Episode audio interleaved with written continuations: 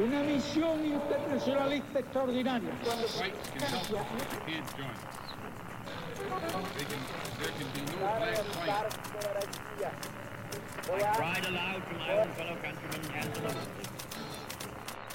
Sua rádio da história.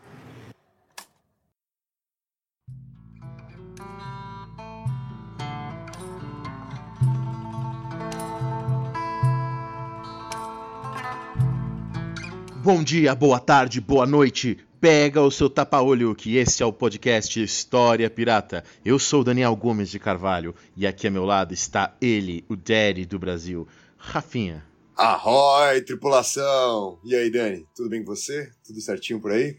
Tudo certinho aqui, o semestre começou fazendo mil coisas ao mesmo tempo, simultaneamente, mas não podemos deixar o mastro do navio cair, não é? Acho que o mastro do navio não cai se você não estiver fazendo as coisas, né? É, é, é, legal que você deixou muito claro que você não faz a menor ideia do funcionamento de um navio. você acha que o mastro do navio tá todo mundo segurando ali no barco do... ou não, ou era essa brincadeirinha, mas vou deixar assim aberto para a imaginação do público preencher com os próprios significados, os significantes da minha frase. muito bom, muito bom. Ô Dani, e hoje a gente vai apresentar aqui pra galera, né? A gente tá fazendo uma introdução para mais um dos nossos episódios bônus antes do História Pirata voltar ao mar aí fielmente com vocês todas as semanas com os nossos programas né, inéditos, com os nossos programas novos. Não que esses bônus sejam programas repetidos, eles também são inéditos, mas não são programas propriamente ditos que nós aqui gravamos. E antes de fazer a apresentação, até mesmo antes da gente fazer o nosso jabá aqui do História Pirata, vamos, vamos, vamos falar pra galera aí o que, que você tá lendo, como é que tem sido essa sua preparação pro seu curso de contemporânea. Ah, sim, tá ótimo, né? Da, eu tô gostando muito de dar história contemporânea pela primeira vez agora, né, nesse momento. E eu tô fazendo uma releitura, eu tô fazendo várias releituras, né? A gente tava até falando que eu tava relendo Hobbesball. É, eu tô relendo as três eras de uma vez, e na expectativa que seja a última vez da minha vida que eu faça isso. Então, estou tentando fazer um fichamento legal, fazendo boas anotações.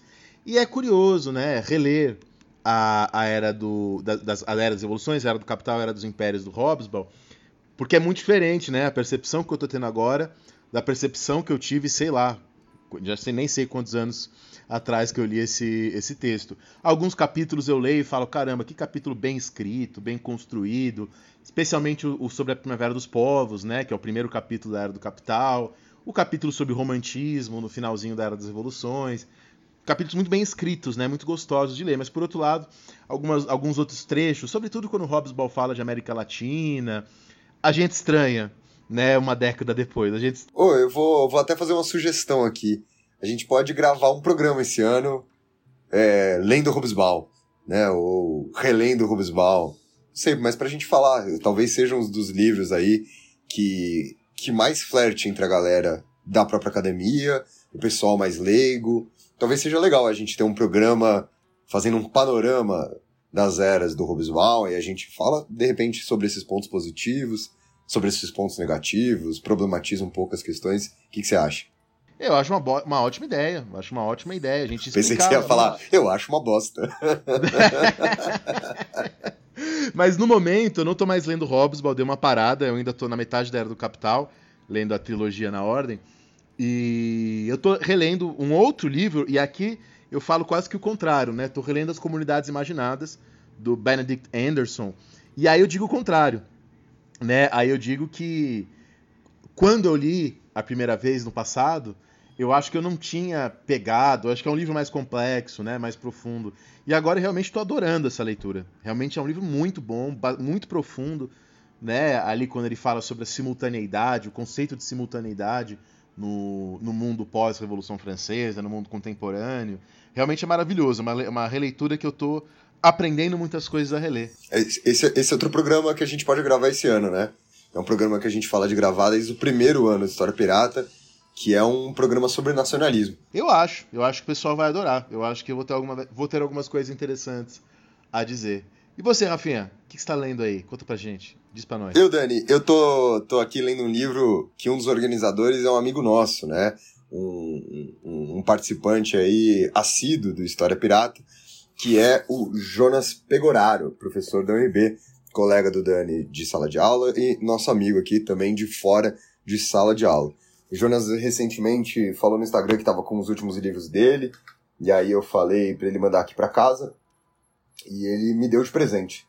Então, queria agradecer aqui publicamente ao Jonas e recomendar esse livro que eu tô adorando ler, né? Todo mundo sabe que nos últimos anos eu acabei estudando mais história do Brasil do que história geral, tirando a, tirando a parte da época do mestrado. Mas eu tô lendo aqui O Futuro do Pretérito, Brasil segundo suas constituições.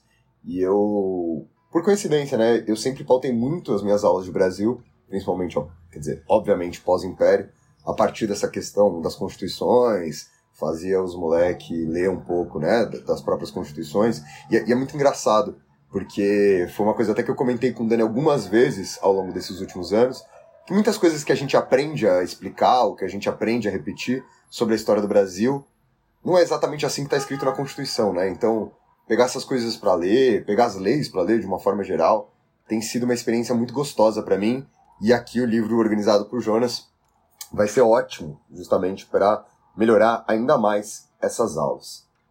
E a gente está aqui prometendo vocês que o História Pirata vai voltar com um episódio sobre o Robesbaum, um episódio sobre nacionalismo. E vocês sabem que para manter o nosso podcast sempre no mar, a gente precisa da ajuda de vocês. Existem três formas nesse momento de vocês ajudarem o História Pirata. A primeira delas eu acho que é a mais importante, é a mais honesta, é a mais legal de todas, que é você que já escuta a gente ajudar na divulgação desse podcast. Então, se você puder falar para um amigo, falar para uma amiga, para um familiar, para um parente, para um desconhecido no transporte público, para o escutar História Pirata, a gente agradece demais já a sua ajuda. A segunda forma é quando você quiser fazer uma ajuda pontual. Tem uma galera, né, que eu não vou aqui falar nomes, porque a gente não combinou e obviamente não quero expor ninguém, mas tem uma galera que faz ajudas anuais à História Pirata. Todo começo do ano, eles fazem um pix pra gente, que já vale pro ano todo ali, que já dá uma ajudinha financeira pra gente. Se você é desses, se você é dessas que quer fazer um pix pro História Pirata, ou pegar os episódios bons, escutou, achou incrível e fala, esse vale um pix, você pode enviar a sua graninha pra gente na nossa chave, que é também o nosso e-mail podcast.historiapirata.gmail.com. Vou repetir, hein?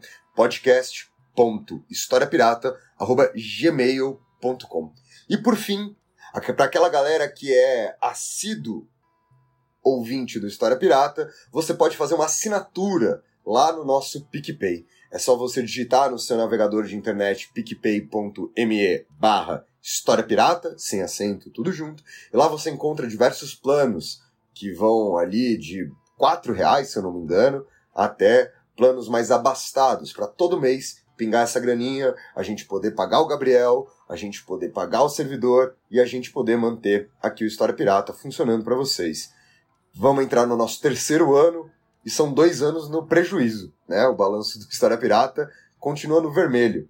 Então, quem sabe o ano que vem a gente, pelo menos aí, equilibra essas contas, né, Dani? Porque. Pelo menos um 0 a 0 que nem tá Palmeiras e Chelsea agora, enquanto a gente tá gravando.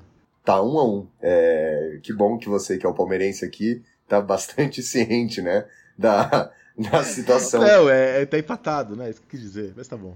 Da, da situação do seu time. Ô, Dani, e, e antes de você apresentar, eu acho que você quer falar pra galera também de uma participação que você teve recentemente em outro podcast. Ah, sim, Rafinha. Recentemente eu participei do podcast da AMC Brasil, né? Que é o podcast. da onde? Da onde? Fala pra gente de novo. AMC Brasil, que é o podcast. AMC Brasil. Além. AMC Brasil. É o podcast Além da Fortuna, que é um podcast que para distração, um podcast bem curtinho, bem divertido, de jogos. Né, eles escolhem alguns tesouros, os dois apresentadores, e você tem que escolher um dos tesouros. Os tesouros são coisas relacionadas à história. Enfim, quem quiser ouvir alguma coisa divertida, leve e matar a saudade da gente aqui do História Pirata, logo o Rafinha também vai fazer uma participação por lá, né, Rafinha? Vou, vou. Eu vou deixar já o link aqui do episódio que o Dani gravou é, na descrição desse episódio de hoje. Que vai falar sobre o que, Dani? O que, que é o nosso bônus de hoje? Bom, o nosso episódio de hoje é uma palestra que aconteceu há duas semanas atrás na UNB, que eu ajudei a organizar, mas quem organizou mais, quem fez os convites foi o Bruno Leal, meu amigo lá da, que dá história contemporânea comigo na UNB, que já esteve aqui no podcast História Pirata, num episódio que eu gosto muito, inclusive, que é o episódio sobre história pública. E ele chamou, ele convidou o pesquisador, professor que também trabalha com história pública, o Michel German. Né? O Michel German ele faz um trabalho com a história do sionismo, com a história de Israel, com o antissemitismo no mundo de hoje. Tem vídeos e posts dele que viralizaram, bastante legais, e também é, ele tem doutorado em História Social pela Universidade Federal do Rio de Janeiro. Ele é pesquisador bolsista do Instituto de Pesquisa, né, o chamado Ben Gurion Research Institute, né, para o estudo de Israel e do sionismo. Ele é professor do Departamento de História da Federal Fluminense, né? Estou aqui acompanhando o escavador, o currículo dele. Ele é coordenador de pesquisa do NIED, do Núcleo Interdisciplinar de Estudo Judaico, no Instituto de História do FRJ, e pesquisador convidado do Núcleo de Estudos de Judaísmo da USP. E ele fez uma palestra lá na UNB, de inauguração do semestre, chamada Conflito Palestino-Israelense e sua pertinência na gramática política contemporânea. Tá? Foi uma palestra excelente, os alunos adoraram, eu aprendi muito e espero que o ouvinte goste também. Espero que o ouvinte aproveite e, e, vocês comentem lá depois o que vocês acharam do programa de hoje lá no nosso Instagram. Ou envia um Pix também e faz um comentáriozinho no Pix que a gente gosta também. é isso, gente. Espero que em breve nós possamos. Nós possamos. Nós poss... Nossa, travei. Espero, espero que em breve a gente esteja pronto. Né? Às vezes, quando a gente trava, é mais fácil mudar a, a palavra. A gente esteja aqui com vocês gravando os nossos usuais programas do História Pirata. Tamo junto e até o próximo programa. Valeu, pirataria!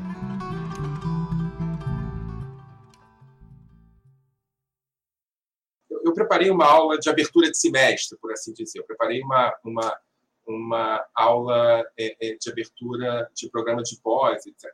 Mas eu queria começar rapidamente com um material e pedir a, a, a reação das pessoas que quiserem, podem fazer pelo chat e o Bruno passa para mim.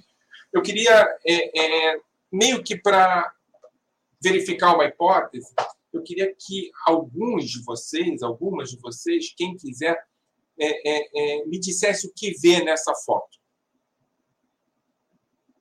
O que vê nessa foto? Quem são as pessoas? Qual é o contexto? O que vocês podem ver nessa foto? Nossa audiência está um pouco tímida ainda, Michel. Não, não, está aqui, está aqui, está aqui. Eu estou vendo pelo YouTube.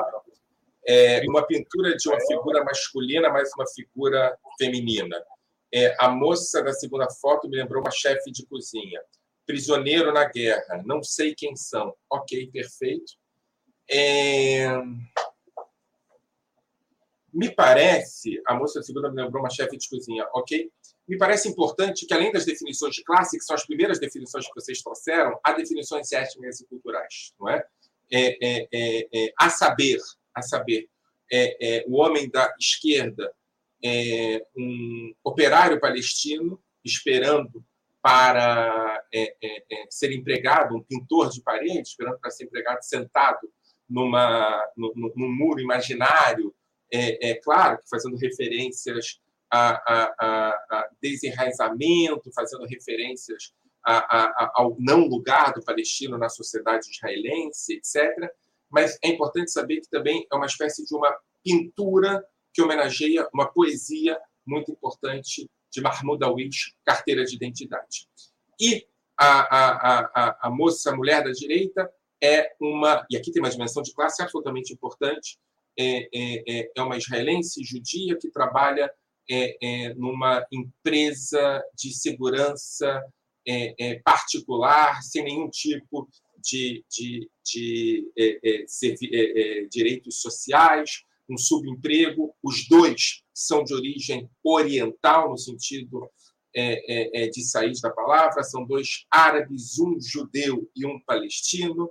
A dimensão étnica é importante, e eu acho que é importante a gente começar essa conversa mostrando que menos do que aquilo, não é? é, é que a professora Neuma falou, né? A ideia de uma perspectiva mais simplificadora do conflito palestino-israelense, da situação é, é, é, é palestino-israelense, há várias camadas étnicas, culturais, políticas e de classe que podem nos ajudar a entender o conflito palestino-israelense e a situação de palestinos e israelenses.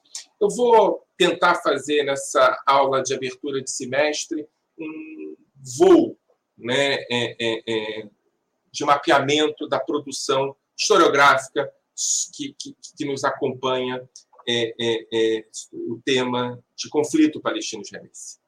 Poucas questões internacionais atraem tanta atenção nos circuitos acadêmicos como o chamado conflito palestino-israelense.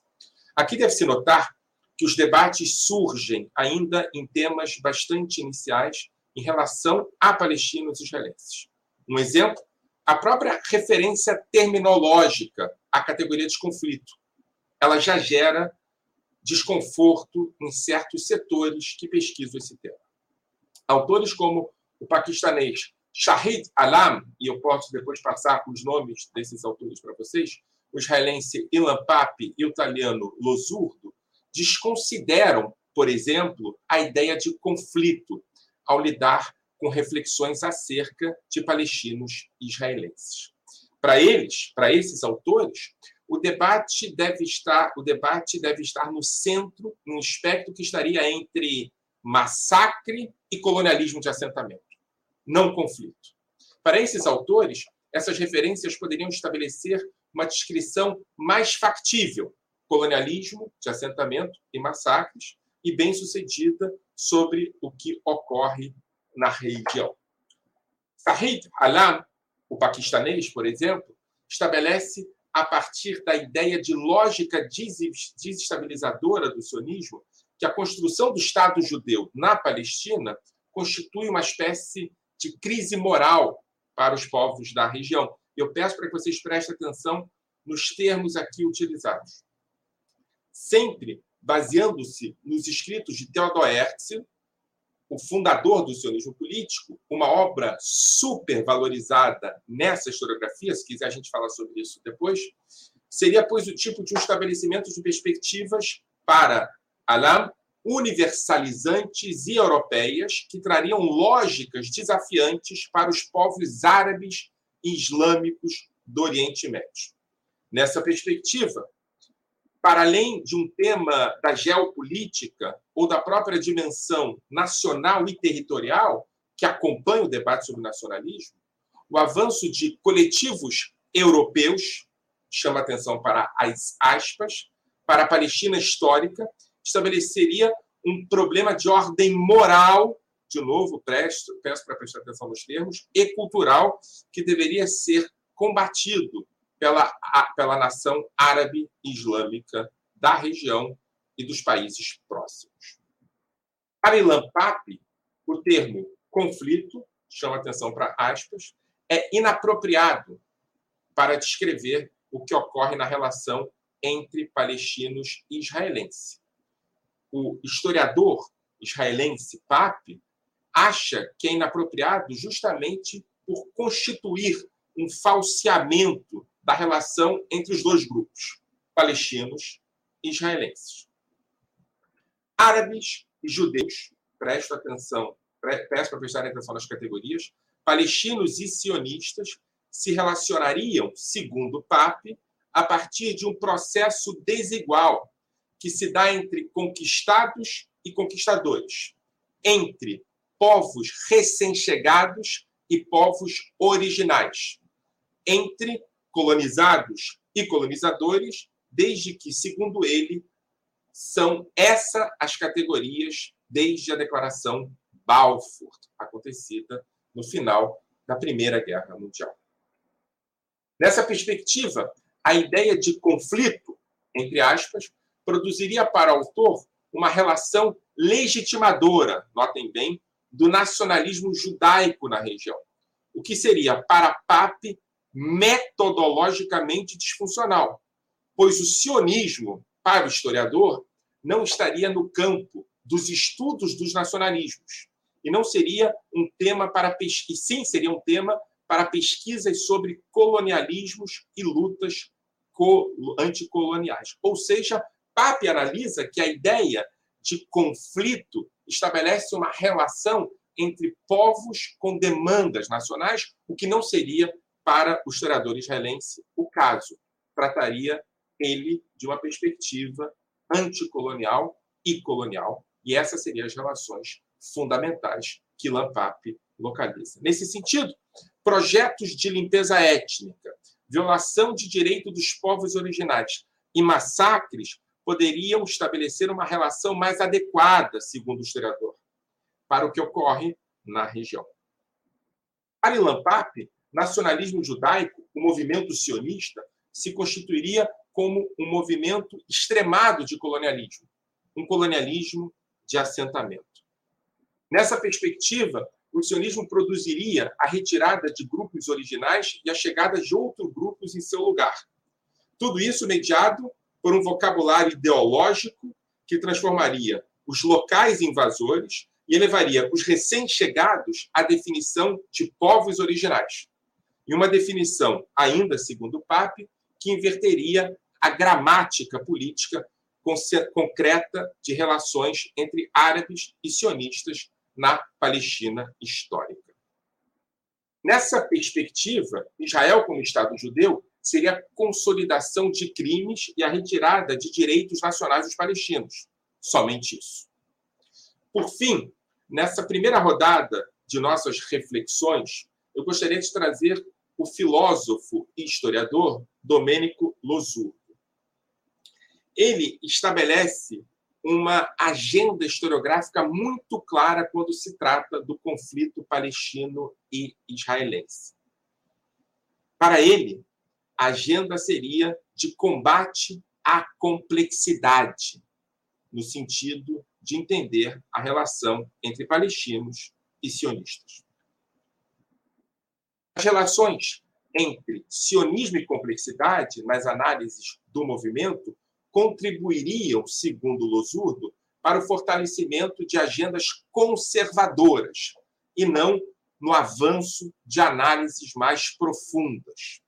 Nas palavras do autor, não contentes com a lição de moral, os atuais professores do povo palestino pretendem também dar uma lição de epistemologia, por em acusação o sionismo, enquanto tal, eles se silenciam. Significa por significa perder de vista a, olhem para aspas, complexidade desse movimento político, caracterizado pela presença em seu interior de correntes muito diversas entre si, de direita, de esquerda e até mesmo de uma esquerda de orientação socialista e revolucionária. Nesse sentido, Losudo percebe e, e, e acusa os que demandam complexidade e os que demandam uma perspectiva de diversidade sobre o tema, como pessoas pouco comprometidas, não somente com a compreensão do problema palestino, mas com a transformação do, da realidade no problema do problema palestino é, é, e do sionismo. Refugiar-se na complexidade, novamente entre aspas, para evitar a obrigação intelectual e moral de exprimir um julgamento sobre o sionismo significa assumir uma atitude similar à do revisionismo histórico, o qual também não se cansa de sublinhar a necessidade de complexidade. Claro, para Losurdo, a categoria conflito não está no horizonte da questão palestina e na sua relação com o sionismo. De fato, a, a intervenção do autor marxista no tema se dá através de um projeto, um projeto político-ideológico, onde a desconsideração da complexidade é parte efetiva do jogo. A desconsideração da complexidade e, como consequência de uma esquerda sionista e revolucionária, devem ser o elemento fundamental para Losurdo na compreensão das relações entre israelenses sionistas e palestinos. Se o debate colocado é tratado como uma luta anticolonial, o sionismo, um tipo exacerbado de colonialismo para Losurdo, deve ser entendido como bloco. E para ser derrotado, ele deve ser derrotado como bloco. Não se trata, entretanto, há que se notar essa posição de Losurdo de uma certa ontologia do oprimido. Não é essa a aposta feita por Domênico Losurdo. é menos do que isso. Se trata de uma epistemologia da simplicidade, onde a transformação do status quo e as referências a palestinos e israelenses como reprodutores de categorias universais e deslocadas dos temas originais eram fundamentais. Eu sei que complicou, vou me explicar.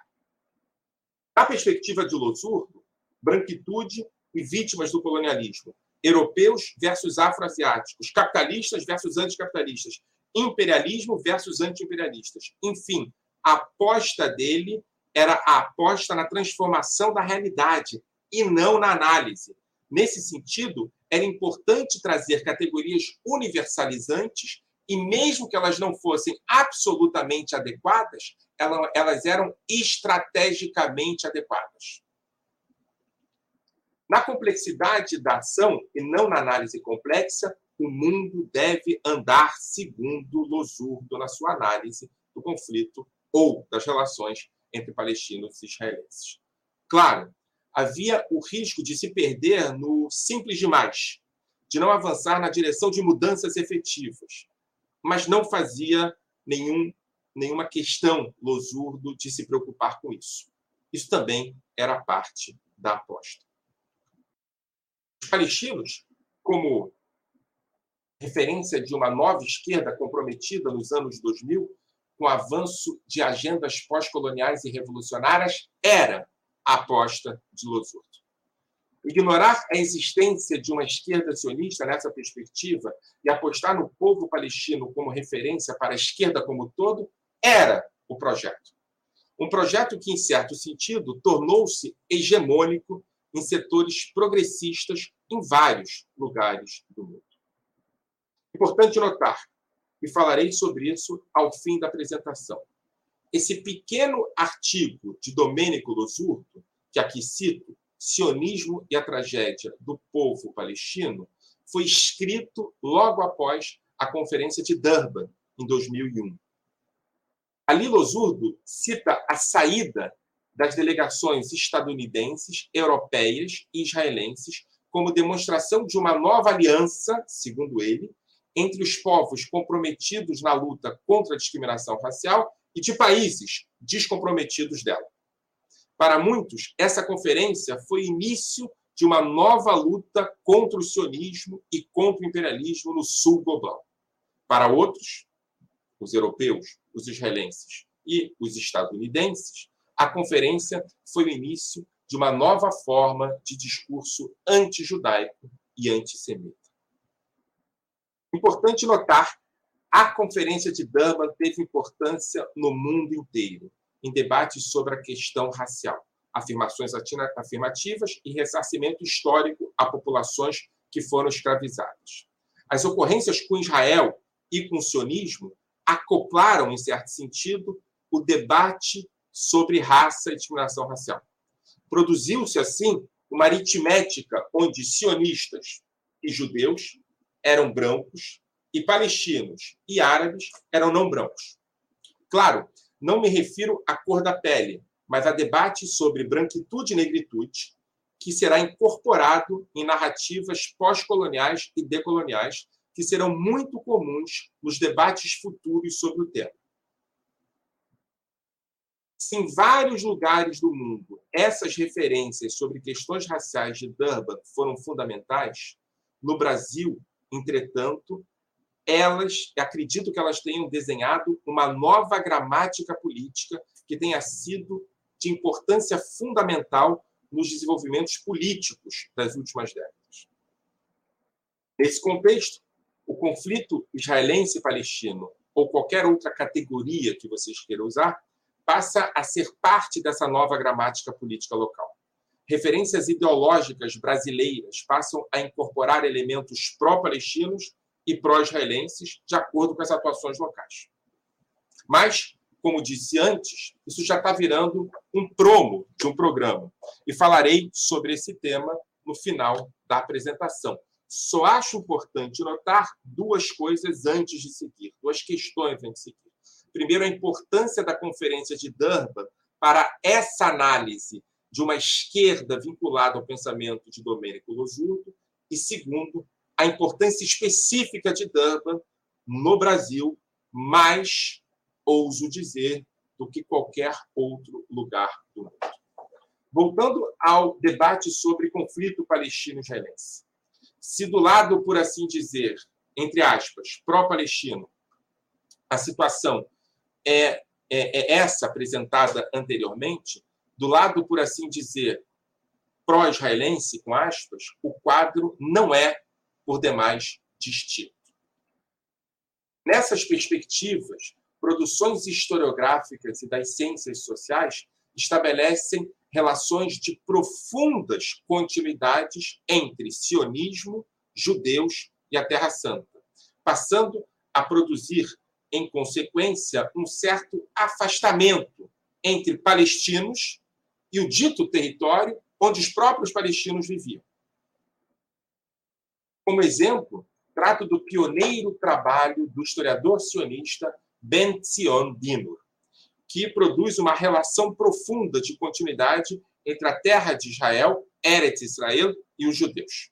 Ele faz isso produzindo pesquisas que apontam a manutenção, desde a antiguidade clássica, de judeus como maioria demográfica e a terra de Israel. Em uma perspectiva teleológica, Benzion de Nur aponta para a diminuição efetiva do protagonismo dos judeus na diáspora. Os judeus diaspóricos são, para Dinur, apenas vítimas.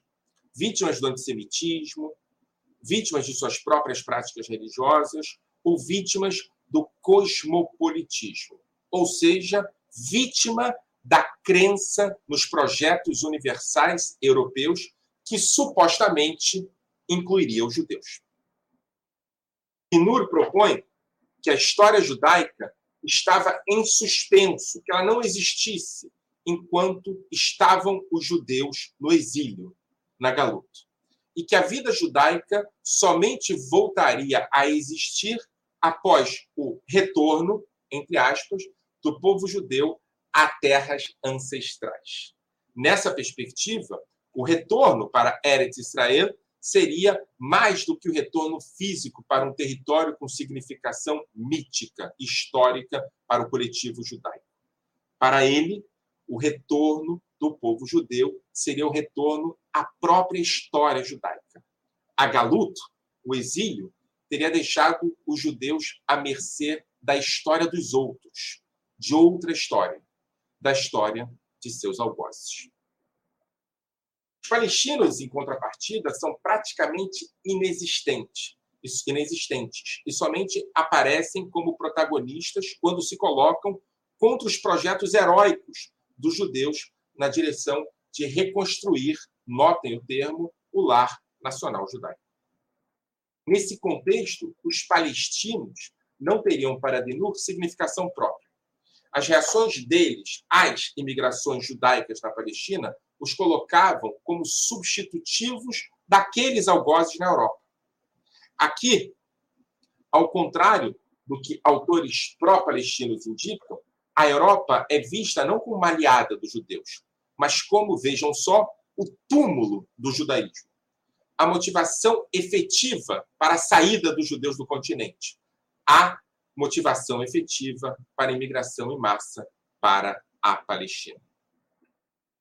Os judeus, assim, seriam a anti-Europa. E os palestinos, ou apenas árabes, na definição de Denur, não teriam uma identidade nacional e encarnariam a função clássica exercida pelos europeus na relação com os judeus, qual seja a função de perseguidores e algozes. Em uma dinâmica redentora da história judaica, Ben-Zion Dinur descreve a continuidade entre a terra de Israel e o povo judeu, deliberadamente ignorando rupturas e descontinuidades. A partir de uma tese determinada por ele, ele ignora quando as suas hipóteses não estão corretas. Estabelece vítimas e algozes claros na narrativa histórica. Nesse caso, os judeus são sempre as vítimas e os árabes palestinos sempre os algozes. Bom, Um segundo exemplo nessa lógica pró-sionista da historiografia, um exemplo importante seria do historiador britânico Martin Gilbert. Especializado em geografia histórica, Gilbert traz o debate de uma história judaica diaspórica, essa também fadada ao antissemitismo, à perseguição, ao genocídio e ao holocausto. Conectado com mapas e rotas de migração, Gilbert também estabelece relações de continuidade entre judeus do pré-Estado de Israel e a terra de Israel.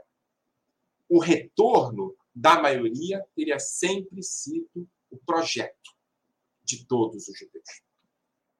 Aqui também, para Gilbert, os palestinos não passam de detalhe na história. Estabelecidos quase é, é, em quase lugar algum, ou em algum lugar que é um quase lugar, eles percebem o retorno dos donos da terra, os palestinos percebem o retorno dos donos da terra e reagem sempre, segundo Gilbert, de maneira violenta e incivilizada. Os judeus, em contrapartida, são colocados como vítimas históricas do Ocidente e têm em Israel, no Estado judeu, a tábua de salvação como destino manifesto da diáspora judaica. Essa diáspora judaica seria resumida em Auschwitz.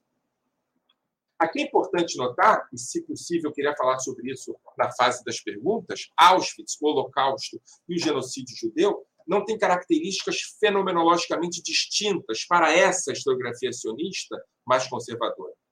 Comprometidos com perspectivas de continuidade sempre, o Holocausto é visto por eles como um fenômeno com natureza semelhante às outras ondas de antissemitismo europeus. Essas ondas anteriores à ascensão do nazismo. O inimigo do povo judeu seria sempre a diáspora.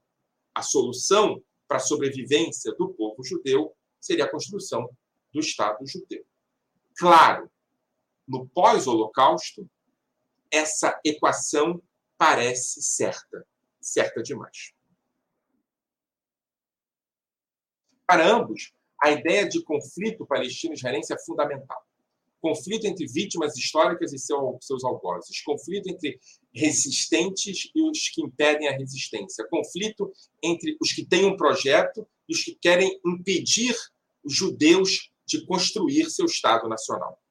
Para eles, conflito é a palavra-chave. Por fim, apresento o historiador anglo-israelense Benny Morris, esse é outro importante exemplo da historiografia pró-Israel. Fundador do movimento dos novos historiadores nos anos 80, Morris cria um terremoto historiográfico ao terminar suas pesquisas que mostram a expulsão e deslocamento efetiva de populações palestinas por tropas é, é, israelenses entre 48 e 49 dividindo a guerra de independência de 48 e 49, na verdade de 47 a 49, em três fases, a guerra civil, a invasão dos países árabes e a retomada do controle por Israel, o historiador Morris afirma que após a abertura dos arquivos foi possível notar que houve sim expulsão de palestino e limpeza étnica em regiões específicos, em períodos específicos desse momento. Nos anos 2000, entretanto, o autor promove uma espécie de renascimento e se transforma no pai de uma outra nova historiografia israelense, agora conservadora e profundamente anti-árabe. A partir de perspectivas ideológicas e políticas claras, Morris determina que a intenção dos palestinos é promover, desde interpretações muito específicas do Islã, a destruição dos judeus. Incorporando seus estudos em relação a 1948, Morris recupera massacres produzidos por palestinos na população israelense. Há alguns, há vários, sem citar, entretanto, os massacres produzidos por israelenses na população palestina, ou sionistas na população palestina, dependendo de quando foi. E promove a ideia de que o conflito árabe-israelense se arrasta das guerras aos ataques terroristas dos anos 80. Vejam bem, aqui também há um elemento de continuidade. Os que atacam, os que são atacados. Sempre a relação entre vítimas e algozes. Esse, na verdade, não seria apenas um conflito entre palestinos e sionistas ou israelenses, mas seria um conflito entre cristianismo e islã, entre Ocidente e Oriente, entre democracia e autocracia. Israel seria, nesse sentido, a ponta de lança desses valores, tendo, portanto, como destino estar sempre com a espada na mão. A paz com os palestinos, com árabes, com o Islã, seria para Morris uma esperança ilusória e vã. Importante perceber como perspectivas como essa calam fundo na memória e nos traumas da vítima, das vítimas da Shoah, treinados e adaptados a uma lógica de combate ao antissemitismo e sempre aos algozes que vêm de fora para destruir.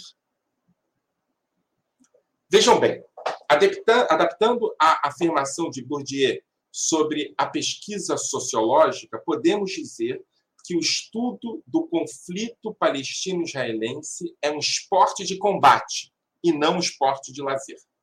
Estudar o conflito em si é estar preparado para confrontos, disputas e batalhas. O risco de deslegitimação em campos específicos e a construção de comunidades acadêmicas ideológicas são perenes e constantes. Palavras usadas e não usadas podem resumir de que lado você está e fazer você ser adversário, aliado, inimigo ou parceiro. Os autores são representantes de uma perspectiva mais ideológica e política do que acadêmica. E tem como referência fundamental, vejam bem, o apagamento do outro em sua escrita historiográfica. A negação do outro nesse contexto é parte fundamental de sua produção textual e política. Como Amos Goldberg e Bashir Bashir propõem em seu livro sobre Nakba e Shoah, a existência de judeus e palestinos é desafiada nessa historiografia como forma de imposição identitária ideológica e nacional. A negação da tragédia do outro faz você se fortalecer e fortalecer a sua tragédia. O termo ou a expressão ninguém sofre como eu é parte importante no perde-ganha dos pontos na política internacional e na produção acadêmica comprometida, a princípio, sempre com um dos dois lados. Estabelecidas em tragédias fundacionais, e relativização destas é fundamental nesse sentido para construir uma historiografia de combate. Ou seja, é preciso o tempo todo estabelecer o fortalecimento da sua tragédia e a relativização da tragédia, da tragédia do outro a inexistência da Nakba, a destruição de várias aldeias palestinas entre 47 e 49, e a relativização do Holocausto são comuns em textos de parte a parte. Mas mais que isso, historiografias pró-palestinas e pró-sionistas acusam-se mutuamente de o outro ter produzido e arquitetado, por exemplo, o nazismo e o genocídio dos judeus. Nesse contexto, perspectivas conspirativas acabam de lado a lado sendo incorporadas numa duvidosa produção historiográfica. Não preciso explicar para vocês o risco que isso representa. Para setores exacerbados pró-palestinos, Losurdo escreve isso, o sionismo herzliano foi, vejam bem, inspiração para Hitler e para o próprio nazismo. Em contrapartida, para a literatura sionista conservadora e radical, a nacionalidade palestina se resume a Mufti de Jerusalém em seu apoio a Hitler e ao nazismo. Além disso, a existência do povo judeu em seu processo de construção de consciência nacional é negada por certa historiografia palestina, enquanto que a existência de palestinos como povo, seriam apenas árabes, é defendida por setores da produção acadêmica israelense. Por fim, a própria relação de palestinos israelenses com a Terra Santa é historicamente negada de parte a parte. Sionistas teriam, nesse sentido, inventado a relação de judeus com a Terra Santa, enquanto que palestinos teriam inventado as conexões com a terra onde fica a Palestina histórica. Tudo isso é dito e repetido como se houvesse alguma coisa não inventada na relação entre achados arqueológicos e a conexão da antiguidade com grupos nacionais construídos na contemporaneidade. Um dos elementos mais importantes do conflito entre palestinos e israelenses é, pois, a disputa por passados a serem usados no presente. Outra característica comum dos textos acima debatidos é que quase todos, com exceção do texto de Shahid Alam, têm tradução há bastante tempo em português e circulam bem na academia brasileira. O que pode ser um indicativo para a perspectiva dominante nas nossas universidades. São sempre textos ideológicos, políticos, comprometidos a princípio com agendas e não com a análise séria e profunda dos fenômenos históricos ocorridos na região entre sionistas e palestinos. A boa notícia, gente, é que pode ser diferente. Para além de perspectivas simplificadoras, de essencia, essencializadoras e denunciadoras sobre palestinos e israelenses, há outras alternativas para estudar o tema. De fato, autores que lidam com perspectivas críticas e analíticas mais contundentes e imaginativas estão surgindo ultimamente no Brasil. Alguns deles traduzido em, traduzidos em português, disponível para alunos de, gradua, de graduação e de pós-graduação. Cito aqui os recém-traduzidos textos de Anita Shapira e de Avi Schlein. Avi Schlein já é um texto antigo, houve ultimamente uma segunda tradução a partir de uma segunda edição. A primeira historiadora lida com história social israelense, com suas questões étnicas entre judeus e judeus e debates culturais e sociais. Seu texto está em português e disponível. O outro, Avi Schlein, trabalha com perspectivas críticas e geopolíticas da direita israelense, também a partir de uma política renovada. Schlein é uma referência do movimento dos novos historiadores e tem, seu, e tem seu grande livro, A Muralha de Ferro, traduzido, republicado e retraduzido no Brasil. Por fim, obras de Eduardo Said, quase todas publicadas no Brasil. Said, além de ser uma das maiores inspirações dos estudos pós-coloniais, é percussor das pesquisas sobre a Palestina e orientalismo. Em análises criativas e ousadas, o autor, por exemplo, na obra A Questão Palestina, estabelece relações profundas e perenes sobre o sionismo, o Holocausto, o movimento nacional palestino e a Nakba. Em conexões pungentes entre pós-colonialismo e sionismo, Said reconhece a importância do antissemitismo e propõe análise de que palestinos são, vejam bem, vítimas das vítimas, que fogem do que do que nós vimos anteriormente, denuncismo simples de perspectivas essencialistas e excepcionalistas, sempre não comparáveis. Para além dos textos citados, há abundante obras sobre o tema em inglês, obras a partir de perspectivas críticas e renovadas do conflito palestino-israelense. Obras que apontam, como veremos, para análise política e não para o sequestro da análise política por agendas políticas. Além disso, nota-se nelas a percepção de uma alteridade relativa entre palestinos e israelenses, e não de perspectivas absolutas entre os dois povos, onde qualquer comparação, na perspectiva anterior, se torna não aceitável e não palatável. Nessas perspectivas, comparar é preciso, analisar o outro é preciso, não negar a alteridade é fundamental há efetivamente pouco conhecimento mútuo entre a sociedade israelense e palestina. Esta falta mútua de conhecimento entre as sociedades de trajetórias semelhantes e ao mesmo tempo distintas e conflitantes favorece a utilização política em ambas as sociedades de denúncias de vitimização coletiva, os palestinos com a Nakba e os judeus com o Holocausto. Eles apontam para a construção de narrativas nacionais exclusivas, onde, como vimos antes, ignorar as demandas dos respectivos outros nacionais significa, em última instância, garantir a justeza de cada uma das duas narrativas.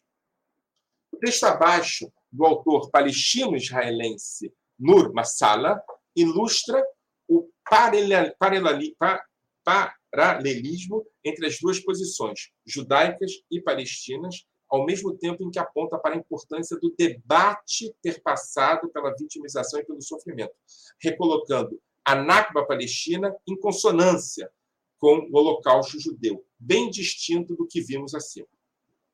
Nasrallah diz: a catástrofe palestina, a Nakba, expulsão dos palestinos em 48, seguida de destruição deliberada de centenas de cidades e vilas palestinas, permaneceu como tema central na sociedade palestina, da mesma forma que o Holocausto é um tema central na sociedade judaica e israelense.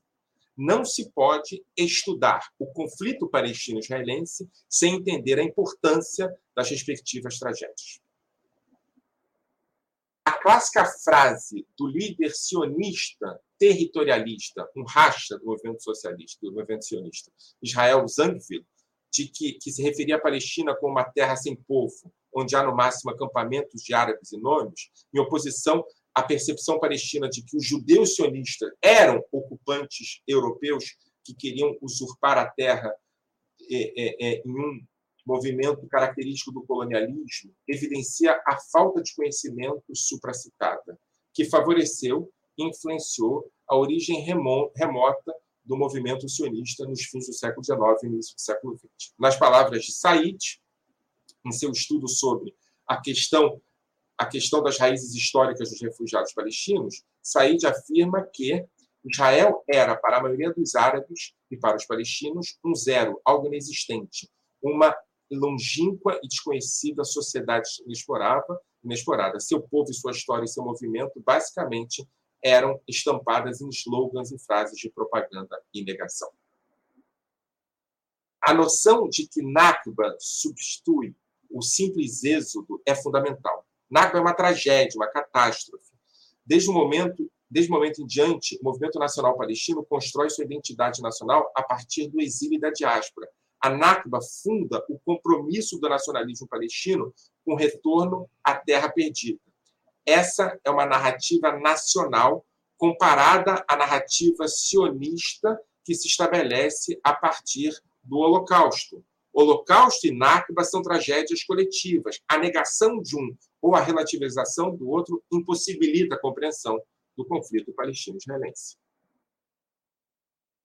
O estabelecimento do exílio palestino a partir de 48 cria condições para o desenvolvimento de estruturas nacionais e palestinas que guardam similaridades, vejam vocês, com referências sionistas do processo de criação do Estado judeu e com o próprio ímpeto revolucionário dos jovens, da Gita Taura, a juventude da revolução, que abre mão das agendas sociais em nome de um objetivo nacional. Isso acontece entre os palestinos.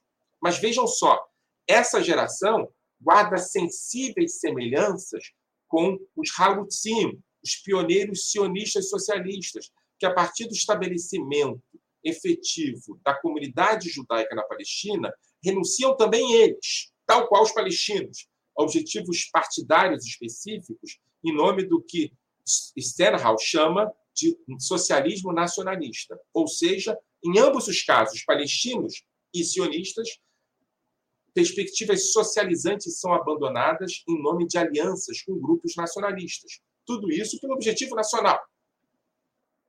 Comparação importante e pertinente proposta pelo professor holandês brasileiro Peter de Man, que evita sempre perspectivas excepcionalistas e busca comparativas, dimensões comparativas entre sionistas e palestinos, coisa que é impossível se se trabalha a partir da ideia de que um lado é absolutamente distinto do outro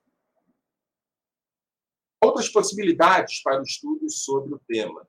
Gênero e memória, por exemplo, no encontro entre Lula Abulugol, antropóloga palestina, e Edith Zertal, a historiadora israelense. Ainda, para leitores brasileiros, uma visita na literatura e nas artes é fundamental como fonte de compreensão do conflito palestino-israelense. Cito aqui somente como exemplo, para é, é, quem quer estudar a virada neocolonial israelense do pós-67, as obras de Amos Oz, A Caixa Preta, e Eu Vir a Mala, de Munir Barghouti.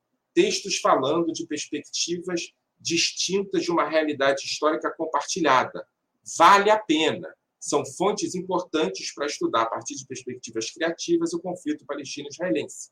Quem prefere poesia, há toda a obra de Mahmoud Darwish, o poeta nacional palestino, publicada em português. E Yehuda Mihai, o poeta nacional israelense, também publicado em português. E antecipo, há possibilidades concretas de análises comparativas a partir da poesia de Darwish Mihai entre israelenses e sionistas. Poderia falar é, é, é, tantos outros temas possíveis, desde identidades políticas e étnicas até classe social. Enfim, ficarei feliz em falar sobre as possibilidades de estudo do conflito palestino-israelense no Brasil nas perguntas que se seguem. Agora, me parece importante apontar os motivos de que os estudos sobre a questão palestina-israelense serem alvo de tanta atenção na academia brasileira. Aqui, vou concordar com Baruch Kirchner. Há no conflito palestino-israelense um resumo, vejam bem, dos retrocessos e das conquistas do mundo pós-45 nos termos de Tony Judet.